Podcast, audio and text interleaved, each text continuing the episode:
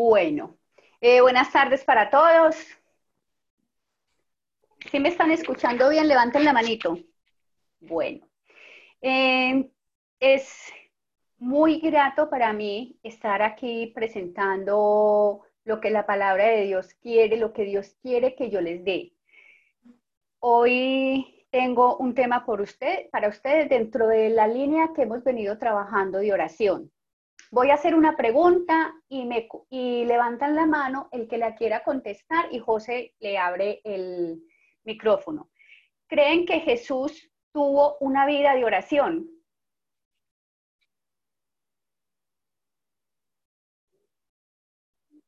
José, ábrele el micrófono a la pastora.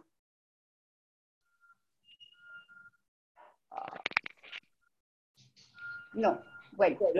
Ahora sí, ya. Sí. Pastora, cuénteme. Jesús tuvo una vida de oración. Ya lo abrió. Todo el tiempo. Bueno, ahora, eh, ¿creen ustedes que Jesús necesitaba orar? ¿Y por qué? Pues sí necesitaba orar, porque si no, ¿cómo, ¿cómo iba a poder hacerlo todo lo que hizo? Bueno, listo. Entonces, resulta que Jesús tuvo una vida de oración. Jesús tuvo un estilo de vida de oración. En Juan 6:38, por favor, eh, miramos. ¿Me levantan la manito alguno que ya lo tenga? Bueno, porque dice así, porque he descendido del cielo no para hacer mi voluntad, sino la voluntad del que me envió. Jesús cuando vino aquí, dice la palabra de Dios, que el verbo se hizo carne y habitó entre nosotros. Se hizo ser humano y habitó entre nosotros. Y vino como humano a hacer la voluntad del que lo envió, de nuestro Padre Celestial. Claro que sí necesitaba orar, claro que sí necesitaba comunión con su Padre, porque lo que venía a hacer era muy fuerte y muy, muy duro para un ser humano. Pero él venía a hacerlo, a hacer su, la voluntad de Dios. Vamos a mirar, hacer un recorrido por esa vida de oración de Jesús. Jesús tuvo un estilo de vida de oración. La oración no es un momento, la oración no es solamente en un momento determinado de nuestra vida. La oración es un estilo de vida nosotros necesitamos tener un estilo de vida de oración y el ejemplo nos lo dio Jesucristo. Vamos a Marcos 1.35, del 1.35 al 39, y quiero que lo tengan ahí. Porque ese va a ser como el texto inicialmente guía del tema. ¿Ya lo tienen? Me levantan una manito, listo. Gracias. Entonces dice, Marcos 1.35 al 39, voy a leer solamente por ahora el 35. Levantándose muy de mañana, siendo aún muy oscuro, salió y se fue a un lugar desierto y allí oraba. Allí vemos y encontramos varias características, varias situaciones, varios hechos. Eh, características de la vida de oración de Jesús. Primero, madrugaba a orar. Para él la relación con su padre era una prioridad en su vida. Estaba por encima de cualquier otra situación, por encima de cualquier actividad o tarea que él tuviera. Eh, era primordial para él, era su sustento, era su alimento, era su vida. Ese momento de encuentro con su Padre Celestial era algo que estaba en él y que él sabía que era primordial para él y que amaba esos momentos. Era antes que cualquier otra actividad o que cualquier circunstancia que estuviera rodeando su vida. Pregunta, ¿es ese momento de oración inicial en la mañana, esa prioridad en nuestra vida, es antes de cualquier otra actividad o circunstancia en nuestra vida el encuentro con nuestro Padre Celestial. Bueno, cada cual sabe qué contesta.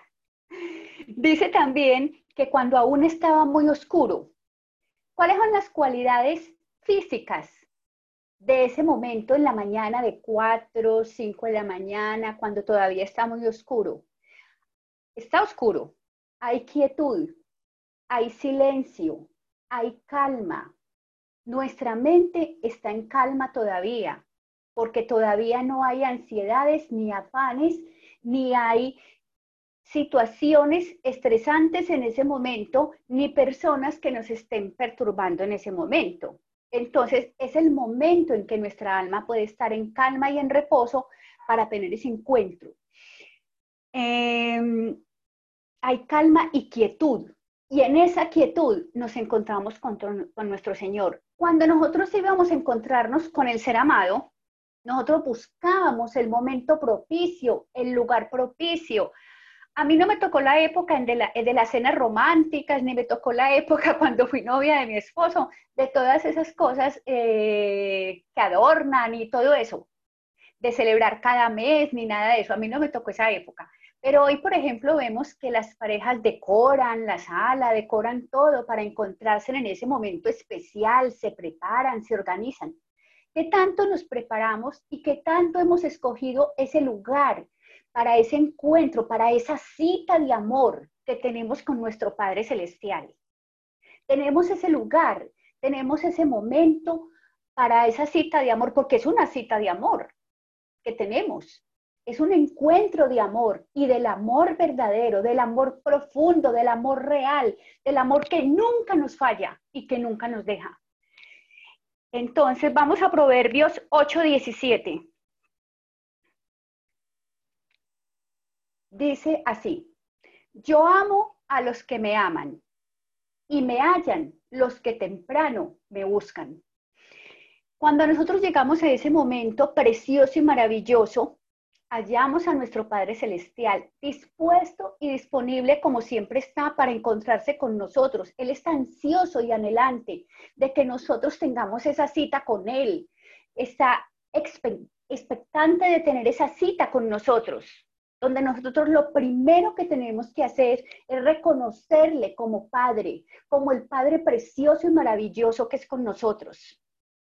Es la primera parte, reconocerlo darle la honra, darle la gloria, declararle nuestro amor, así como cuando nos encontrábamos con el novio y le declarábamos todas esas cosas hermosas y bonitas en esas primeras, en esas citas, así es, declararle el amor al papá. Eh, también dice la palabra de Dios, Dios mío, Dios mío, eres tú, de madrugada te buscaré, mi alma tiene sed de ti mi carne te anhela en tierra seca y árida donde no hay aguas. Así debe ser ese, ese anhelo de nosotros por encontrarlos con nuestro Padre Celestial. Cuando nosotros deseamos con nuestra alma, esa sed por encontrarnos con Él, esa sed de beber de su amor, de beber de su palabra. Ese es lo que tenemos en nuestro corazón para esa cita amada.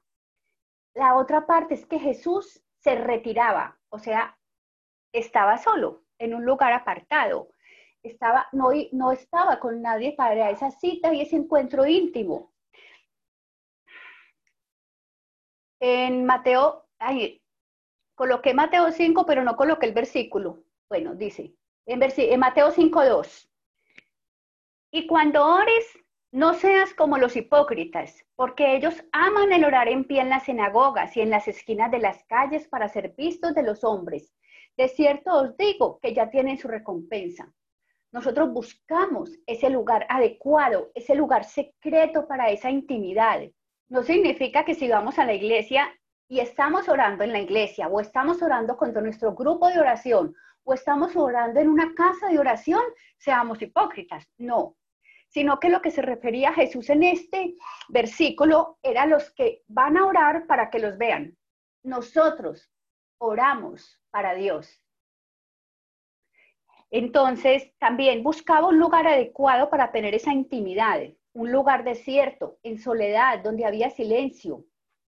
Por eso hablo yo de ese lugar secreto, de ese lugar maravilloso, de ese lugar de la cita, íntima con el Padre. Es una cita de amor. Y así lo tenemos que ver. Cita de amor con mi Padre Celestial. Dice en Mateo 6.4, mas tú cuando ores, entra en tu aposento y cerrada la puerta, ora a tu Padre que está en secreto. Y tu Padre que ve en lo secreto, te recompensará en público. Bueno, eh, Jesús oraba en lo secreto, oraba retirado, oraba aislado para esa cita íntima y lo hacía antes de comenzar las actividades del día. En Proverbios 16.3 dice, pon todo lo que hagas en manos del Señor y tus planes tendrán éxito. Y en el Salmo 143.8 de la nueva versión internacional dice, por la mañana hazme saber de tu gran amor, porque en ti he puesto mi confianza y señálame el camino que debo seguir, porque a ti elevo mi alma. Entonces, eh, cuando nosotros vamos, ¿alguien tiene todavía la cita primera que habíamos visto?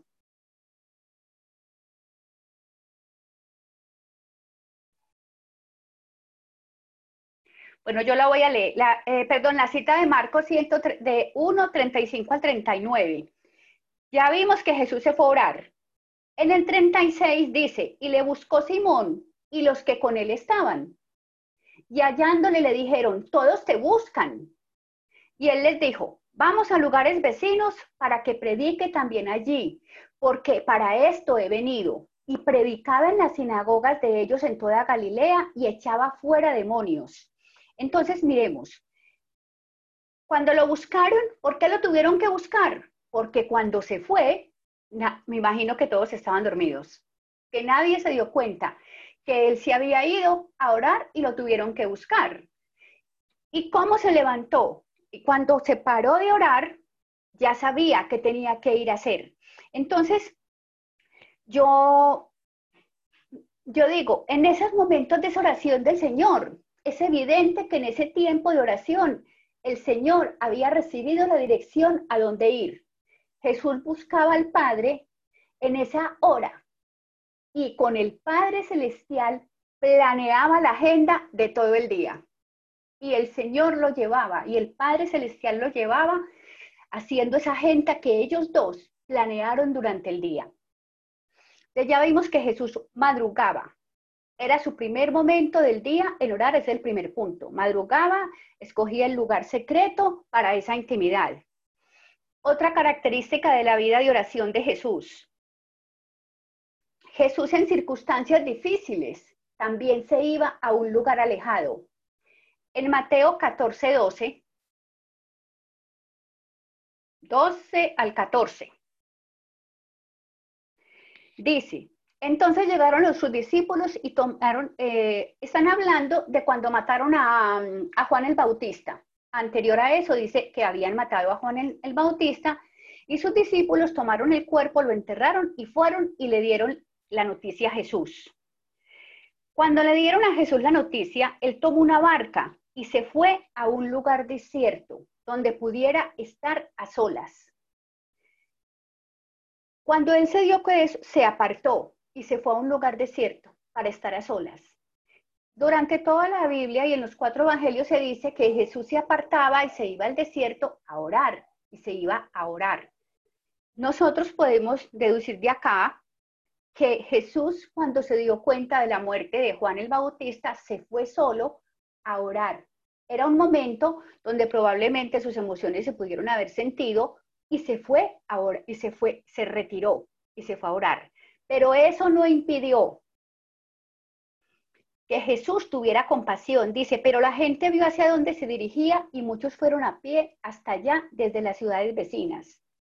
Y saliendo Jesús vio una gran multitud y tuvo compasión de ellos y sanó a los que de ellos estaban enfermos. O sea, Jesús se había ido, se había alejado, quería estar solo y probablemente estaba orando, pero la multitud lo siguió. ¿Y qué sintió él en su corazón? Compasión.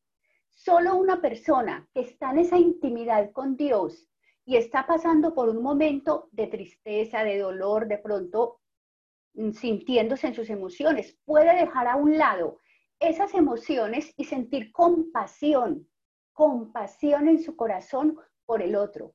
Solo una vida de oración, solo madrugar y levantarte y ponerte de rodillas ante tu Padre Celestial y estar en intimidad con Él, te puede dar esa compasión en tu corazón por el dolor del otro. Solo una persona en oración puede sobreponerse a las circunstancias que lo rodean para tener compasión por el otro, apartarse de sí mismo para llegar al otro y acercarse al otro y tender su amor, ese amor ágape del Señor. Bueno, eh, otro punto también es que al terminar las actividades, Jesús también oraba cuando estaba solas. En Mateo 14, 23, vemos que dice así, despedida la multitud, subió al monte a orar aparte, y cuando llegó la noche, estaba allí solo. Orar a solas no quería ser interrumpido, o sea, ya había terminado toda su jornada, ya había terminado la agenda diaria que había planeado con el Padre Celestial y ya iba a decirle, Padre, aquí estoy, hice tu voluntad en el día, te doy gracias por haberme dado la oportunidad de hacerlo y, y oraba con el Padre Celestial. Allí era fortalecido, allí era consolado si tenía alguna situación. Allí recibía toda la fortaleza que requería y necesitaba, la dirección y la revelación y el aliento que necesitaba. Anteriormente habíamos visto que la multitud lo había seguido y que él había tenido compasión de ellos. A renglón seguido no tenían comida y él hizo la multiplicación de los panes y los peces también por compasión de las personas. Y finalmente terminó el día y se fue a orar. Entonces tuvo un día bien ajetreado, bien ajetreado. Y sin embargo, no se fue a dormir, pero tuvo, fue tan ajetreado que envió primero a sus discípulos, cuidó de sus discípulos, de sus servidores, los, les dijo, vayan adelante. Y él se quedó despidiendo la multitud y después de que lo despidió se fue a orar. Él no salió y se fue y dijo, bueno, chao, hasta luego. No, él primero lo despidió, o sea, tuvo la atención, el amor de despedirlos. Y cuando todo quedó en calma, se fue a orar, porque había terminado su trabajo. Hacemos nosotros lo mismo. Tenemos esa compasión, somos capaces de salirnos de nosotros mismos para entregarnos a esa persona. Ayer decía don Osvaldo, nos hablaba de ya no vivo yo, sino que Cristo vive en mí. Morir yo al yo para poder tener compasión del otro. Y eso solo nos da una vida de oración, únicamente. Porque sin, en nuestras fuerzas, esta carnita el egoísmo puede con nosotros y no podríamos tener compasión. Entonces, solo en oración podemos tener compasión. Bueno, eh, yo escribí una frasecita, dice, lo que quieras en tu vida, debes lograrlo de rodillas, si quieres que sea para tu bien y que perdure. Lo que quieras en tu vida, debes lograrlo de rodillas, si quieres que sea para tu bien y que perdure. Porque recordemos que toda buena dádiva y todo don perfecto procede del Padre de las Luces, del Padre de nuestro Señor Jesucristo. No procede de nosotros, ni del vecino, ni del otro, ni del otro, ni de la mm, rosca política que tenemos. No, procede de Dios. Y solo lo podemos entender de la palabra de Dios. Bueno, aquí hay algo que yo quiero, nosotros debemos buscar siempre ese lugar de oración solitos. Ah, es que yo oro con mi esposo, todos los días mi esposo y lloramos. Delicioso. Ese es una, es hermoso orar en pareja. Es una fortaleza. Las parejas deben orar juntas. en común acuerdo, unánimes y juntas. Pero la vida de intimidad con Dios es una sola y es con nosotros, es así. Tú y yo, en línea directa con Dios. Hay otra que es mi esposo, yo y Dios, mi esposo, yo y nuestros hijos. Pero hay una que es primordial, que es la que sustenta las otras. Y es la que yo tengo con Dios. La, esa relación personal que para mí es primordial y está por encima de todo para poder sostener todas las otras relaciones. Bueno, el cuarto, en ocasiones Jesús oraba toda la noche. Jesús oró toda la noche para tomar una decisión. Cuando él iba a iniciar el ministerio, miremos mm, Lucas 6, 12 al 13. Ese sí quiero que lo leamos.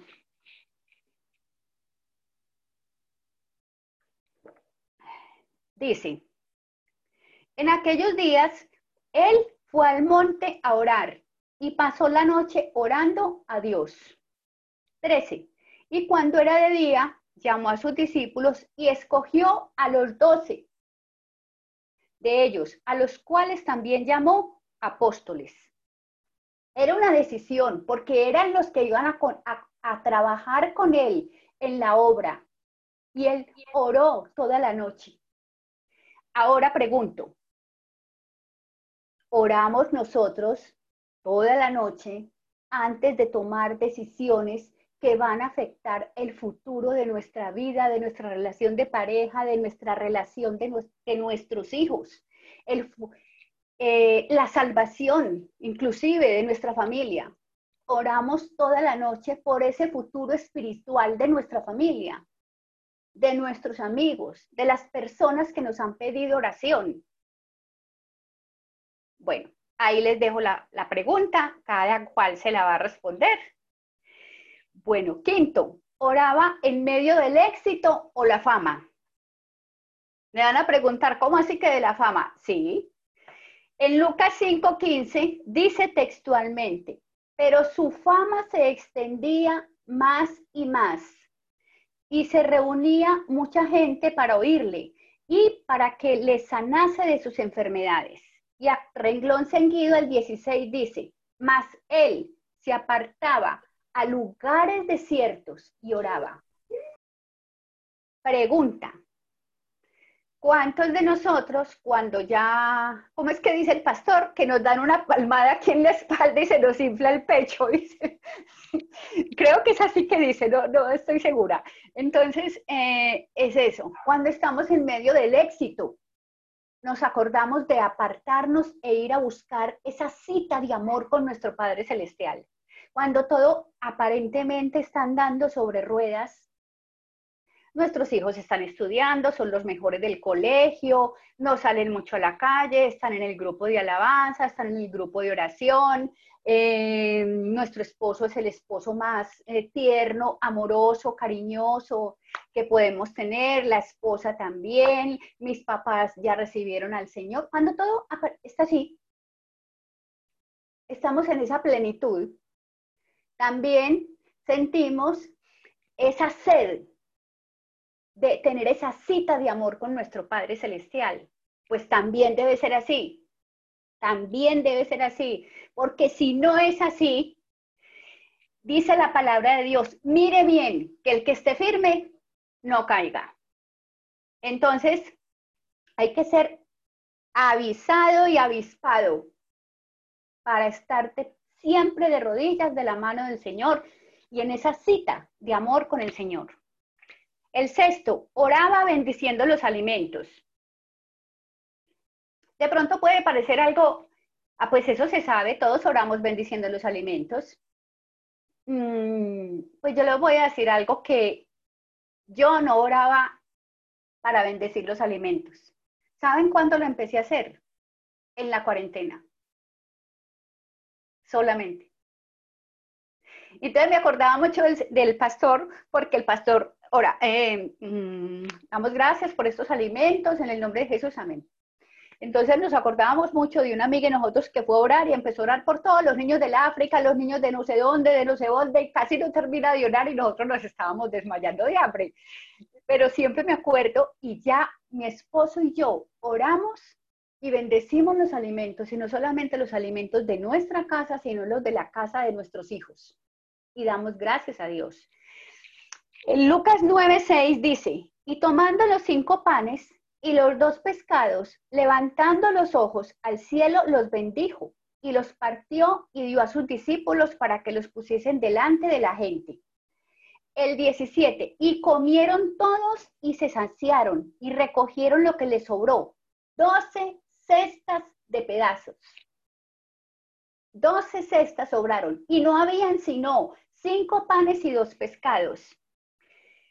Cuando nosotros hemos hecho los eventos en la iglesia, a veces estamos ya en ese día por la mañana, no hay, no hay, no hay tal cosa, no hay, no hay, no hay. Y resulta que cuando terminamos, 12, 12 es poquito de lo que queda, de lo que sobra y de lo que podemos repartirle a la mucha gente para que pueda llevar. Entonces, cuando uno ora y bendice esos alimentos, no faltará el alimento en nuestra casa. Siete, Jesús oró por sus seguidores y por sus necesidades. En Juan 18, Jesús hizo una oración por los apóstoles. Eh, oró por los apóstoles y por los que llegarían a creer. Dice eh, Juan 18, yo ruego por ellos, no ruego por el mundo, sino por los que me diste porque son tuyos. En el 12, cuando estaba con ellos en el mundo, yo los guardaba en tu nombre.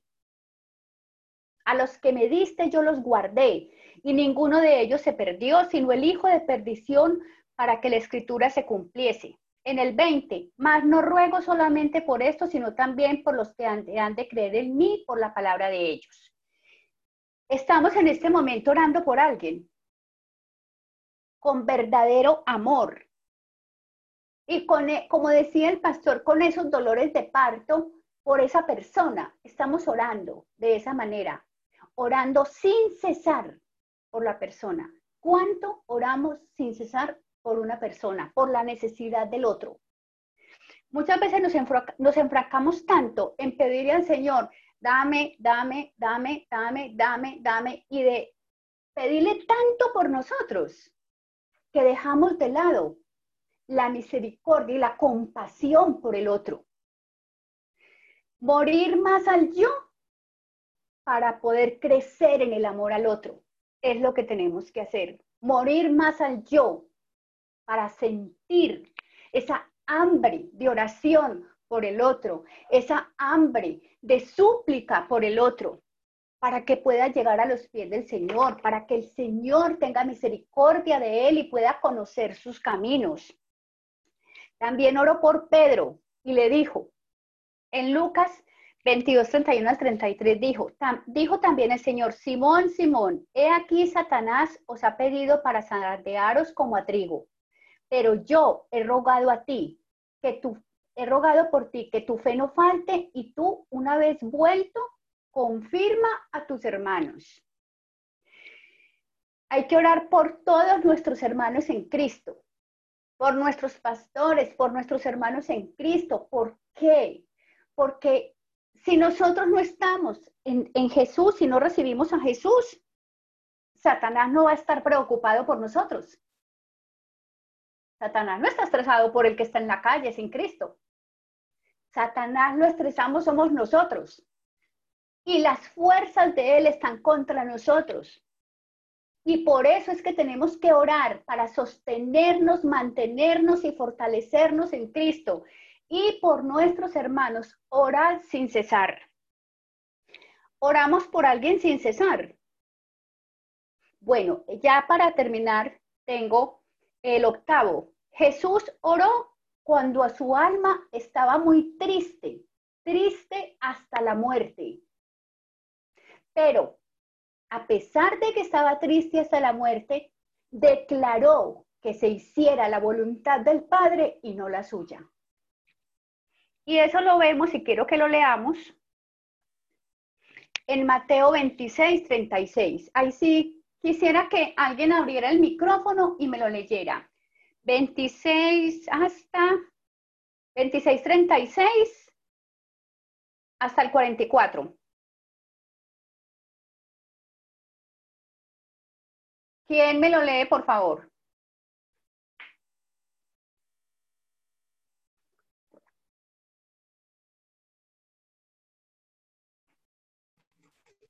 Escucho voces.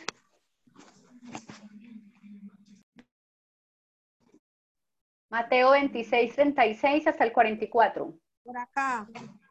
¿Quién? Ah, ok, listo. ¿Quién lo va a leer? Olguita. Ah, bueno. Bueno.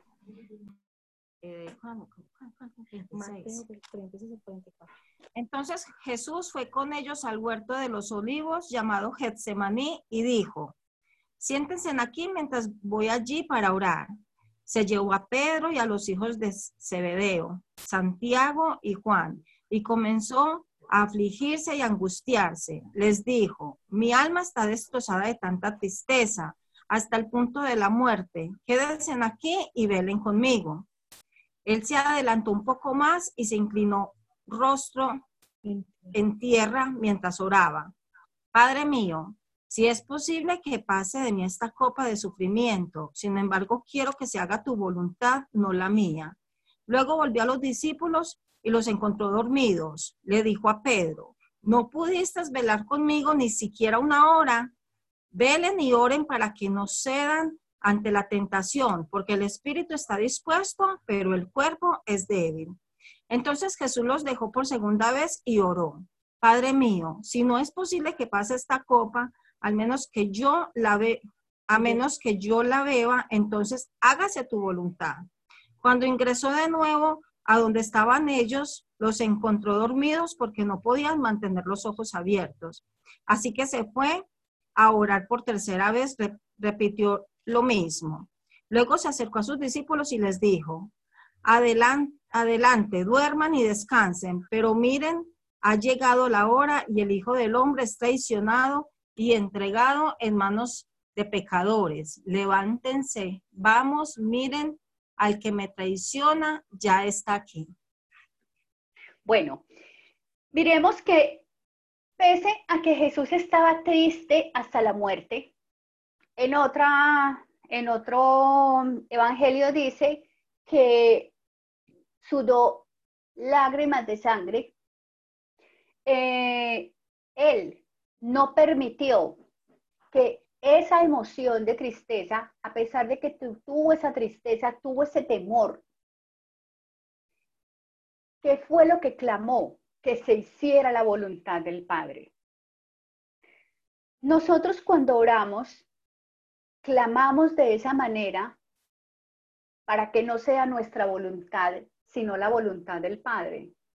Nosotros cuando oramos verdaderamente Queremos que eso que estamos orando sí sea la voluntad de Dios y que no sea de nuestras emociones, de nuestro querer y de nuestro razonamiento, sino de la voluntad del Padre. Estamos orando con base en la palabra de Dios, en lo que Dios dice, o estamos con base, orando con base en nuestros deseos y en nuestras necesidades emocionales.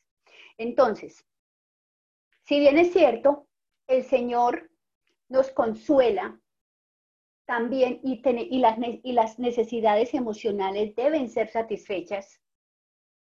También. También es cierto que tenemos en Jesús, podemos aprender a tener dominio sobre las emociones, porque ellas no nos pueden dominar. Nosotros podemos aprender a tener ese dominio sobre las emociones, pero eso requiere de muchísima oración, de muchísima entrega en oración. Y muchas veces uno se enoja con uno mismo, porque, ay, yo por qué soy así, yo por qué lloro, yo por qué tal cosa, yo por qué esto, o sea, me rechazo a mí misma por las, por las emociones. Pero tenemos que reconocer que las emociones fueron puestas por Dios en nosotros. En el cerebro hay una amígdala, una parte del cerebro que se llama amígdala, que es la que maneja las, las emociones, la que de ahí salen las emociones y es la que las regula. O sea que Dios puso la emoción y puso la regulación de la emoción, porque Él hizo, Él creó las delicadas partes internas de nuestro cuerpo. Entonces, Él es el que nos da la fortaleza para regular esas emociones. Y Él lo demostró porque en varias oportunidades demostró su fortaleza en las emociones. Entonces, Él, que fue tentado en todo, sabe lo que nosotros necesitamos y nos da el consuelo en todo. Pero todo es a base de qué? En la oración. Anteriormente habíamos dicho, hablado de un versículo que decía, porque he descendido del cielo no para hacer mi voluntad, sino la voluntad del que me envió. Y vimos que Jesús hasta el último instante hizo la voluntad del Padre Celestial. Y cuando estaba en la cruz, su última oración fue, todo está consumado. Padre, en tus manos encomiendo mi espíritu. Ya, su tarea estaba hecha, lista. Entonces, pero todo fue con una vida, un estilo de vida de oración, no una oración en un ratico, no una oración para cuando, ay, ay, ay, qué problema el que tengo, voy a orar. No, un estilo de vida de oración. Entonces, eh, yo he escuchado en esta semana a alguien que decía, no hay excusa para decir que no tengo que, que, que no me quedó tiempo para orar. No hay excusa. Porque siempre hay tiempo para orar. Siempre. Si nosotros estamos con mucho trabajo y alguien viene a pedirnos un favor así desesperado porque pasó alguna situación, eh, un hecho fortuito, por ejemplo, se cayó alguien y hay que ir a ayudarlo. Usted no sacó el tiempo para ir y no tenía tiempo y sacó el tiempo. O llega eh, y le mandan el regalo del helado que le habían prometido y sacó el tiempo para irse a comer el helado. Entonces, y la llamó la amiga y sacó el tiempo para hablar con la amiga. Entonces, solamente sacamos ese tiempo cuando Dios es prioridad en nuestra vida. Solamente. Entonces, mm, esto era lo que yo tenía para compartir con ustedes y es un estilo de vida. La oración es un estilo de vida, no es un momento, ni es porque la palabra lo diga, ni porque, sino porque es un estilo de vida que tú tienes que tener en el fondo de tu corazón, te tiene que nacer, como te tiene que nacer muchas cosas, te tiene que nacer en tu corazón. A veces te nos da pereza y hay que obligar a la carne para que, para que nosotros lo hagamos. A mí muchas veces me da pereza y yo, ay, no, cuando suena el reloj, pero ahí mismo me acuerdo y yo, Señor, no, ya me voy a levantar y me levanto. Sobre todo cuando está haciendo frío. Eh, sí, pero me levanto y oro en la mañana. Entonces es un estilo de vida, un estilo de vida de oración. Eh, y vamos a orar para que tengamos un estilo de vida de oración. Padre, te damos gracias, Señor, por esta noche maravillosa, por esta palabra, por este ejemplo de estilo de vida de oración que tú nos has regalado, Señor toda tu palabra, Señor, desde el principio, desde Génesis hasta Apocalipsis, Señor, habla de la oración, habla de un estilo de vida de oración, habla de la prioridad que eres tú, amado Padre.